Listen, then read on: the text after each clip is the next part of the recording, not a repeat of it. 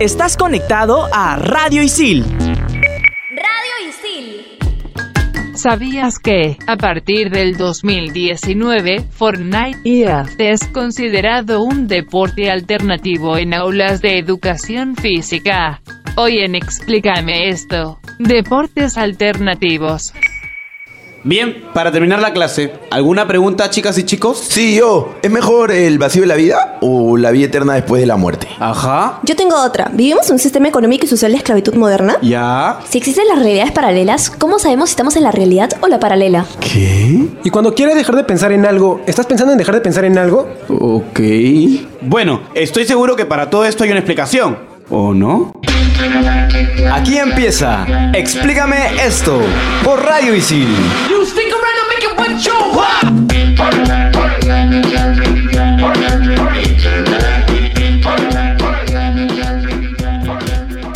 Hola chicos, ¿cómo están? Yo soy Gustavo Herrera y bienvenidos a Explícame esto. Estoy ahorita acompañado con Rurik, ¿Qué tal, hermano? ¿Cómo estás? con Andreita. Oli. Tenemos dos invitados especiales, uno de ellos es internacional. ¿ah? Isabel, ¿cómo estás? Muy buenas a todos y todas, soy Isabel, la única alternativa para estos pavos, mejor dicho, para estos jóvenes de la radio. Ja ja ja, XD. Qué elocuente eres, Isabel. Sabes XXD. que te amamos. Te amo, Isabel. Se viene un programa locazo acerca de esto. Primero hay que decir que son actividades físicas y deportivas que surgen como alternativa a los deportes tradicionales. Estas adquieren un toque de vanguardismo y modernidad. Además, son actividades que podemos utilizar como un medio para alcanzar un correcto desarrollo motor y perfeccionamiento de destrezas y habilidades instrumentales. es más recreativo, ¿no? Más que Obviamente, obviamente. Normalmente se pueden practicar en el medio escolar, o sea, como que se prestan, ¿no? Para el colegio, que a veces falta alguna canchita. Se pueden lo que practicar sea, en ¿no? cualquier lugar, Exacto. en cualquier lugar. Se pueden practicar sin distinción de sexo y edad. Creo que Puedes eso es lo jugar. más chévere, ¿no? Y no importa tanto la destreza del participante, lo que importa más es el trabajo en equipo. Eso es lo vital acá en estos juegos, en la gran mayoría, ¿no? Eh, al toque lo aprendes. Y su intensidad es moderada, o sea, no es tan complicado, pero a no ser que sea competitivo. Algunos Obviamente. deportes son competitivos y ahí ya pues... Aquí, a diferencia de los deportes tradicionales, se presenta mucho más la cooperación que la competición y la comunicación entre las personas. Creo que son más fáciles de practicar, ¿no? Además, fomenta innovación de alternativas en los programas de educación física y se dirigen principalmente a la formación integral y al desarrollo personal. Claro, estos también hacen que funcione como un impulso a las diferentes disciplinas de los deportes clásicos. Hablemos de la historia de algunos, ¿no? Por ejemplo, tenemos la paleta frontón. No sé si ustedes sabían que se creó aquí en Perú, en el Club Regatas, en 1945. ¿Ah, sí? Sí, alucina. Arriba Perú. Yo no sabía eso, ¿eh? Es una adaptación del handball. Ya. Un deportista llamado Eduardo Bello empezó a utilizar una paleta de madera en el muro del handball. Correcto. Y todos los demás deportistas empezaron a imitar porque veían que había una innovación, ¿no? Claro. Tenemos también al frisbee. Era un juego universitario en Inglaterra en el que se lanzaban como unos platillos de comida, unos pasteles. Y los creadores de estos platillos era una compañía llamada Frisbee. Bien, ¿ah? Cabe recalcar, muchachos, también que hay un deporte alternativo que es el badminton, practicado solo por personas de dinero, por así decirlo, y una vez fue llevado a la casa de uno de los hacendados con más dinero en Inglaterra, y este lo practicó en su hacienda llamada la Badminton House. Es ahí que nace el nombre de este deporte. Bravazo, ¿no? Wow, Sí, interesantísimo. chévere. Por favor, menos floro. Y vayamos a las categorías de una vez que se hace tarde. Juegos de lanzamiento, como comentó Andreita, sería el frisbee. También tenemos otro deporte de lanzamiento que es la indiaca, que es sudamericano de los De origen brasilero, Exacto, creo que son de sí. los indígenas brasileños y actualmente hasta es competitivo. Es como un volei, solo que usan una pelotita de cuero con arena. Y la es pelota como es pequeñísima es, es también, pequeña, claro. es pequeña, tiene plumas, es, es bien chévere, es bien, se Sí, nota que es bien bravazo es ese divertido. deporte. Y bueno, y Exactamente. también tenemos los que serían los juegos de cooperación, por ejemplo, por el aro, que es que todos van de la mano un equipo y tienen que pasar al mismo tiempo por el aro. Parece fácil, pero a la hora de la hora es bien complicado. Y campo de minas, que es todos en un círculo y tienen que caminar todos juntos de la mano también y pasar por un campo con juguetes, pelotas, lo que sea, las cosas que no se choquen, ¿no? Porque si no pierden el Bravazo. campo de minas. Más ¿no? Yo quiero educativo, jugar obviamente, como, como lo mencionábamos antes. Pero ahora vamos a pasar a los más jugados en todo el mundo. Dentro de ellos está el curling, que creo que todos lo hemos visto. Lo hemos visto, creo que hasta en la serie de Los Simpsons, ya Ah, que, sí. ya que Marge y Homero participaron en las Olimpiadas de Invierno. Bueno, este deporte consiste en tirar una piedra de aproximadamente 20 kilos a través del hielo y tiene que llegar a una estación de puntaje. Bueno, también tenemos el roller derby, que es con Ay, ay, ay. patines, eh, los patines clásicos, ¿no? Los, los de llantas, mejor dicho, no de hielo. Y dos equipos pelean y van envueltas en una cancha y se tienen que como que chocar, pelear llegar hasta que quede la mayoría de personas en, en ese círculo, no dando vueltas. Peculiares. Parece fácil, pero es bien... Peculiares estos deportes. Es muy bien- peculiares. Bastante adrenalina tiene, en verdad. Y por último tenemos el bike polo, que es una rara combinación entre el hockey y el rugby. Ahora hablemos de Perú y vamos a responder la pregunta de la comunidad Isil. Isabel, ¿qué tienes para nosotros hoy? La comunidad Isil pregunta, ¿qué deportes practican todos los vagos, perdón, digo, los jóvenes en este país? Qué buena pregunta, muchachos. Y para responderla tenemos en cabina al gran Ítalo. ¿Qué tal, Ítalo? ¿Cómo estás? Muchas gracias, Ruri, por esa presentación. Tenemos el skateboarding, por ejemplo, acá estamos en Miraflores. Oye, Tam- pero he visto a varios tíos con su skate, ¿ah? es impresionante. también. yo he visto obviamente. niñitos, ¿ah? También. Claro, y que te- De creo que cinco te- años, hasta me parece tenemos increíble. participantes internacionales de nuestra selección. Sí, ¿no? claro. Y además les comento que tenemos el racquetball, un deporte alternativo al tenis, el cual combina las reglas del squash y tiene como ancestros el frontón, por lo que requiere de una raqueta y una bola de goma y un campo completamente cerrado. También tenemos el slackline, que tenemos a unos super invitados después que les comentarán acerca de este deporte. Y por supuesto, el deporte mágico Quidditch. El Quidditch. El deporte mágico más popular. Está basado en el Rayos. mundo de Harry Potter y el Quidditch cuenta con equipos conformados por hombres y mujeres. Qué chévere. Claro, y además es una obligación que cada equipo tenga por lo menos mínimo dos mujeres. Bueno, gracias Ítalo por toda esa información. Seguimos en el siguiente bloque con Explícame esto. Muchas gracias. Explícame esto por Radio Isil.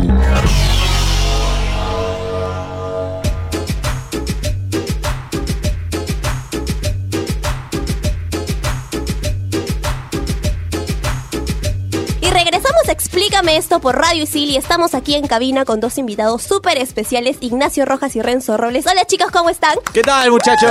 ¿Cómo está? Súper bien, estamos súper bien ahorita. Muchas gracias por estar aquí con nosotros. Sí, muchas gracias. ¿Qué es el slackline? El slackline es un deporte de equilibrio y mucha concentración también. Básicamente lo que haces es tensas una cuerda entre dos puntos, le das cierta tensión dependiendo de lo que quieras hacer porque tiene varias modalidades. Por ejemplo, puedes empezar a caminar, puedes hacer saltos, etcétera, etcétera. ¿Y cuáles fueron sus inicios? Pues yo empecé hace dos años, dos años y medio más o menos, eh, que un amigo me regaló una cuerda muy pequeña y la probé y me pareció súper difícil, entonces eso fue lo que me gustó, ¿no? Dicen por ahí que hay bastantes formas de practicar slackline. ¿Ustedes cuáles son las que practican? Hay dos modalidades que son súper fuertes. Una es highline y longline, que es caminar distancias largas. Correcto. Highline es en, en alturas, por ejemplo en montañas o cosas así, o en edificios, y caminas distancias largas. Puedes hacer algunos trucos, pero son, son leves los trucos, ¿no? Y la otra es trickline, que esa sí es la que, yo- o sea, nosotros dos pra- practicamos y en esa haces mortales, giros, saltos, todo ese tipo de cosas. Pero para esa sí tienes que tensar mucho la cuerda. ¿Hay tipos de cuerdas o Sí. siempre usan una estándar? No, no, Eh, Hay este, dos tipos de cuerda, ¿no? O sea, para las modalidades de long line y de highland, Correcto. si es una cuerda de una pulgada, que es mucho más delgada, lo cual cuando estás en montañas o en altura hace que corte mucho más el viento y no tenga mucha fricción con el viento, ¿no? Y para trickline se usa una cuerda de dos pulgadas, ¿no? Claro, muchachos, al ser este un deporte alternativo, cuéntenos dónde se practica y dónde recomendarían a la gente que se pueda practicar o dónde los llevarían para practicar. A ver, para llevar gente al Highland es un poco complicado, pero ahorita nosotros practicamos generalmente en Viñas, que es en La Molina. En Cusco sé que también hay, hay sitios y en Paracas también se ha hecho, ¿no? Ahora, también hay proyectos grandes, por ejemplo, sé que en el Misti, en el volcán, han ido, sí, y Adidas hizo un documental y toda una vaina. Fue increíble y, y nada, se puede hacer en verdad en cualquier sitio. ¿Qué países son potencia en el slackline? Como nivel de participación, ahorita Japón, Brasil y Chile tienen muchísima gente y muchísimo nivel. Los top tops y Perú. Mm. Ah, maña, qué chévere. Cuéntanos, Ignacio, para ti, ¿cuál es la máxima referencia de torneo en el, en el mundo? La que más ahí me, me ha marcado y la que también me dijo como que ver lo que era el trickline fue la de Stuttgart, ¿no? Ya. Que es como, creo que todos los que hacemos trickline o todos los que hacemos slackline alguna vez o hemos visto ese video, ¿no? En esas graderías, y hemos visto ese lugar porque fue el primer lugar, creo yo, donde empezaron las competencias y todo. Y para mí, toda persona que entrena de verdad para competir le gustaría llegar ahí, ¿no? Renzo, nos decías que también hay un torneo que es el Miss Activo Cup, creo que es solo para mujeres. Cuéntanos un poco más acerca de eso, por favor. Sí, a ver, ese es una competencia que se hace en Portugal. De hecho, es súper bacán porque es la competencia que creo que más países van. Pero hay un problema. Lo que pasa es que Japón es el país con más nivel en, en- en lo que es mujeres. Nunca está presente. Bueno, creo que Isabel nos quiere decir algo. Para la anécdota de la semana, nuestros invitados slackliners nos contarán sus momentos más tripiantes. Claro, a ver, comenzamos con Renzo. Ya, a ver, de hecho, uno de los momentos más locos que he tenido fue, fue en Japón. fue hace dos años en, en el mundial. Yo tengo un truco que a- ahorita nadie lo puede hacer. A ver, o sea, lo, han- lo han hecho Ay, ay, cuatro en ay. el mundo y ahorita nadie lo puede Ay, hacer. ay, que es ay. triple front flip. Y en ese, o sea, en ese campeonato yo empecé a lanzarlo y me acuerdo que en la final, que llegué a la final, 5.000 personas y todo el mundo comenzó a aplaudir como Pum, claro, y poco se a poco, generó una dale. ola y todo el mundo gritando triple, triple, triple. Y yo saltando, me acuerdo, 4 o 5 metros y veía todas las manos ar- hacia arriba. Wow. Y nada, le metí el triple, eh, fue una locura, sí. Cuéntanos ahora tú, Ignacio, ¿cuál fue tu experiencia más grande o más tripiante dentro de este deporte? Creo que fue la primera vez que tuve que amarrar mi cuerda de vida al Highland, ¿no? Directamente. Porque yo nunca lo había hecho. Entonces la primera vez que estaba solo en un Highland a, no sé, 70, 80 metros de altura y tú estás amarrando la cuerdita que, que te va a salvar la vida, ¿no? Y realmente no estás tan seguro de hacerlo y tienes que subirte y caerte para probarlo porque es la única manera de probarlo, ¿no? Creo que esos han sido los momentos que más miedo he tenido, ¿no? Porque aparte estaba yo y una compañera que ella no sabía nada de lo que estábamos haciendo, ¿no? No tienen ninguna seguridad, ¿no? Aparte de la cuerda, ¿o sí? En el Highline sí se usa Es- un arnés. Un Sí. arnés, Sí, solo sí. el arnés. Sí. El- sí. Pero no llevan algún casco, no, ¿no? No. Eso, de repente eso sacaría el equilibrio, quizás, ¿no? No sé. Eh, no es necesario, en verdad, Sí. porque no Oye. tienes como golpearte la cabeza. Realmente, aunque no parezca el Highland, es de las modalidades más seguras segura, que hay. sí. Ah, Porque y genial. mientras más alto, más seguro estás. Que Ah, tiene claro. muchos... No tienes cómo lesionarte porque no, nunca chocas el piso, o no tienes nada pegado, no, o sea, siempre y cuando obviamente toda la instalación esté bien. Claro, obvia- obviamente, obviamente. Bueno, muchachos, ahora cuéntenos dónde podría ir la gente a practicar slackline aquí en el Perú. Bueno, acá en Lima, eh, la gente que esté interesada en practicar slackline, este, algo autodidacta, pueden ir al malecón. Nosotros estamos casi todos los días frente al parapuerto, ¿no? En la zona de parapente. Es el único lugar donde la municipalidad nos tiene más o menos permitido. Eh, ahí pueden ir, instalar y con gusto uno les enseña y todo. Y si desean tomar clases o cursos, eh, pueden buscar en Instagram eh, Slack Vida, ¿no? Ellos son personas que se encargan de dar clases y cursos, ¿no? Justo hablando de eso, ¿cuál es el apoyo que le dan las municipalidades a este? Mm. Porque es un nuevo, es un nuevo deporte, ¿no? Entonces, ¿cuál es el apoyo que les brindan? Bueno, de parte de la municipalidad, la verdad, no recibimos ni- ninguna clase de apoyo, eh, ni siquiera los permisos, la verdad. Eh, nosotros los permisos los tenemos porque son vacíos legales, por así decirlo. Ah, claro. Pero realmente no, no hay mucho apoyo del gobierno ni, ni de las municipalidades, ¿no? Y de hecho se ha intentado varias veces tratar de conseguir estos permisos, pero te pelotean. Por decir, te vas a un sitio y te dicen no, no tienes que hablar con nosotros, tienes que ir a áreas verdes. Y áreas verdes te dicen lo mismo y lo mismo y lo mismo y te van mandando de un sitio a otro y nunca, nunca terminamos en nada. Muchachos, de un tiempo esta parte también ha ido creciendo este deporte. ¿Cómo han ayudado ustedes también? ¿Cómo ha influido el crecimiento de este deporte urbano como tal, no? Yo lo que hago es siempre que veo gente, obviamente trato de, de ayudar, a enseñar, em, siempre trato de dar entrevistas, siempre trato de, no sé, buscar exhibiciones. ¿Tú crees que eso es más algo de un talento o suele ser No. práctica? Es netamente práctica. Yo creo que todos los deportes son práctica. Puedes tener habilidades, sí, pero si no lo practicas, nunca vas a llegar a nada. ¿Y qué le recomendarían a alguien que quiere iniciar en el slackline? Que tenga mucha paciencia, muchas ganas, porque le va a costar, sí. Y perseverancia, mucha. Eso. Y que le dé con todo. Y, sí, Pa'lante. y, y- y- y que sí o sí, si lo practica, se va a vacilar. De todas maneras. Bueno chicos, siguiendo el tema, está con nosotros Shirley, que nos va a hablar sobre los récords mundiales de slackline. A ver. Cuéntanos, Shirley. Bueno, hola chicos, muy Hola, interesante Shirley. todo lo que estaban comentando. En cuanto a la slackline más alta, lo consiguió Nico Aimón en 2014 en Santiago de Chile. Y esta slackline tenía una altura máxima aproximada de 1000 metros. ¿Se imaginan estar a 1000 metros de altura en una cuerda? ¿Ustedes alguna vez han estado a mil metros de altura sobre una cuerda? No a mil, pero sí 400 metros. En cuanto a la slackline más larga, según me han reportado, el récord lo tienen los alemanes Damian Jorgen y Stefan Jangens, que el 4 de junio de 2010 cruzaron una cinta de casi 307 metros. El- me parece que el 2017 o 2018 eh, Lucas Simler eh, ha batido ese récord. Y, Y de hecho, una mujer también, Mía Noblet. Sí. Wow, De feminismo siempre. 2 kilómetros. Dos kilómetros y punto medio tres, aprox, sí. sí. Bueno, y en cuanto a la slackline más larga montada en altura, lo tiene Nicolás Balmaceda, quien la cruzó con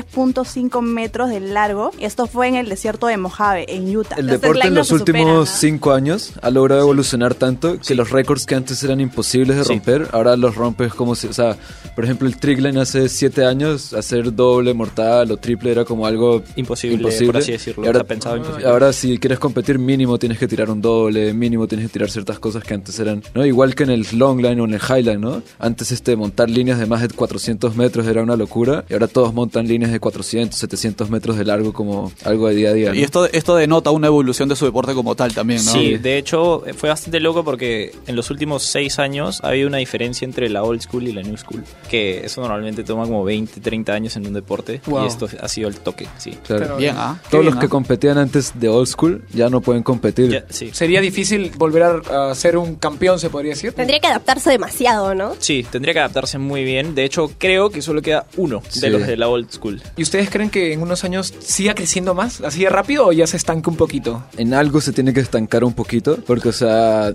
eh, los trucos también ya no puedes darles a más dificultad, Claro, ajá. porque es casi lógico darle más dificultad, de que van a haber cosas más difíciles, van a haber, ¿no? Igual que en el Highline o en el Longline, llega un punto en que, o sea, ya no te vas a cruzar 4 kilómetros de cinta, ¿me entiendes? ¿Dónde pones una cinta de 4 kilómetros? Correcto. Hay un punto en que se frena un poco, ¿no? Muchas gracias Shirley por esa información y muchas gracias chicos por corregirnos también. No, de hecho, o sea, si se puede ayudar, bravazo. Y, igual me parece bastante interesante que los récords no estén 100% como documentados. Claro, o- no están actualizados. Exacto. Porque eso lo hemos actualizados, buscado sí. bien, ¿ah? se podría decir. Sí, y me no- no imagino, salen lo me de imagino. ustedes. Sí. Qué bueno, pero gracias, chicos. Y regresamos en el siguiente bloque por Explícame esto con él. Top 5. Explícame esto por Radio Isil. En Radio Isil también puedes escuchar Fusión Alterna. No te quedes y sé parte de lo más trendy del mundo de la música. Conciertos, festivales y toda la movida de la escena local e internacional. Fusión Alterna. Búscanos en Spotify como Radio Isil. Explícame esto por Radio Isil.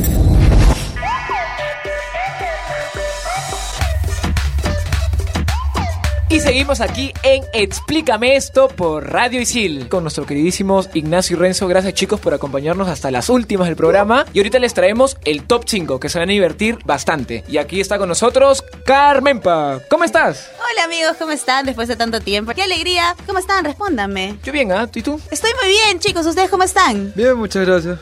Qué bueno, lo importante es que ellos se la están pasando muy bien, ¿no es Obviamente. cierto? Así que el top 5 de esta semana es actividades que todo el mundo desearía que sea un deporte. Top 5. Top 5. Top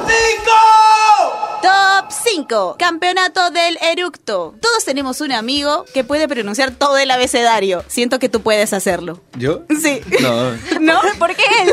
Qué prejuiciosa, Carmen. Lo que Qué pasa cara, es que no lo tiene dije cara. y él dijo, uy, aquí. Yo, yo lo vi, brillaron sus ojos. Yo creo, brillaron que, yo sus creo que ojos. sí la hace. ¿ah? ¿Sí? en este peculiar dialecto, si no conoces a un amigo que lo pueda hacer, lo más probable es que ese amigo seas tú. Y felicidades porque ya tienes una medalla de oro. Top 4. Torneo de cachetadas. Andrea, ¿te gustaría participar de este torneo? No, yo no soy agresiva. El torneo es bueno, ¿ah? Yo he visto por YouTube unas cachetadazas. Increíble, estarías preparado. Top 3. Concurso de bailes de Fortnite. Es que está súper de moda ahorita bailar Fortnite y todos estamos con el tu, tu, tu, tu, tu, tu, tu, tu, haciendo todos los pasos de Fortnite todo el tiempo, así que Rurik serías uno de los ganadores y por ahí tengo a unos, a unos cuantos nominados también. No quiero ser aguafiestas, pero a mí no me gusta Fortnite, ¿ah? Por si acaso. Ah, bueno. Fortnite. Top 2. Competencia de twerking. ¿Tuerqueas? No, pero me gusta ver las competencias de twerking. Yo pensé que me iba a decir aquí hoy. ¿Tú tuerqueas, Renzo? No, pero también, también estaría- También lo, lo pasas bien mirando. Ah, yo soy fan. Tu amiga que no tienes columna vertebral, fijo, te inscribirías en esta competencia. Y cómo no, si perreas hasta el piso. Kelly te mencionan ahí, ¿eh? Fuertes declaraciones. Top 1. Beer Punk. Su hígado aguanta el alcohol más que tú a tu flaco o a tu flaca. Querido oyente, perteneces a este gremio. En beer pong, definitivamente. Sí, el- Por eso fue el Nominado- top 1, creo, ¿no? La mayoría fijo en ese. Amigos, este ha sido el top 5 de la semana. Muchas gracias, Carmenpa, por tu top 5. Y la recomendación del programa es. Recuerda que ir al gym y grabar historias no es un deporte alternativo. Y recuerda que si quieres saber más sobre deportes alternativos, estudia periodismo deportivo en ISIL y aprende haciendo. Gracias muchachos por haber estado aquí con nosotros, Ignacio Renzo. ¿Cómo los podemos seguir en sus redes sociales, muchachos? Díganlas. Renzo.pipen. Y ahí me pueden seguir como Free Mind, Free World. Bien, ah. De hecho, estaría bueno que sigan a Slackline Vida, que es en Facebook. Genial. Muchas gracias, chicos. Y muchas gracias a Mauricio por haberlos invitado. Eh, este es su último programa, Mauricio. Voy a extrañar que me digas el rayo, honestamente. Muchas gracias por la invitación. Quería empezar aclarando que beer pong sí es un deporte por si acaso y hay un campeonato. Incluso lo podrían seguir en Instagram como beer pong Perú. Vamos mapa. Y bueno, nada, con respecto al programa, eh, darle muchas gracias a todos por la oportunidad de grabar. Muchas gracias a, a Carlos Romero primero que me dio la oportunidad de estar acá. Y siempre lo recalca. Claro, y siempre lo recalca y a todas las personas que en algún momento tuvieron dudas sobre entrar o no entrar a, a, bueno, cualquier programa de Radio Isil, les recomiendo que lo hagan porque es una experiencia increíble, aprendes muchas cosas y conoces a gente increíble y, y nada. Obviamente de gente increíble se refiere a mí, ¿no? Muchas gracias Mauricio, muchas gracias chicos por estar aquí en Explícame esto. Gracias a ustedes por invitarnos y poder promover nuestro deporte. Sí, de verdad se aprecia bastante, gracias. Un gustazo, chao chicos. Brutal. El programa de hoy fue muy tripiante. Hasta la próxima, mutantes. Bye. ¡Chao! ¡Hasta la próxima! Explícame esto por Radio Isil. Gabriel Villafuerte, Aarón Ayesta, Ítalo Cervantes, Gabriela Rivas, Guillermo Casas, Raúl Corilla, Carlos Corrales, Gerardo Obregón, Andrea Ramírez Gastón, Diego Melo, Carmenpa Ríos, Gustavo Herrera, Giancarlo Mendoza, Antonella Ato, Samantha Rodríguez, Shirley Reyes, Rurik Delgado, Kimberly Paredes y Kelly de la Cruz. Radio Isil. Estás conectado a Radio Isil.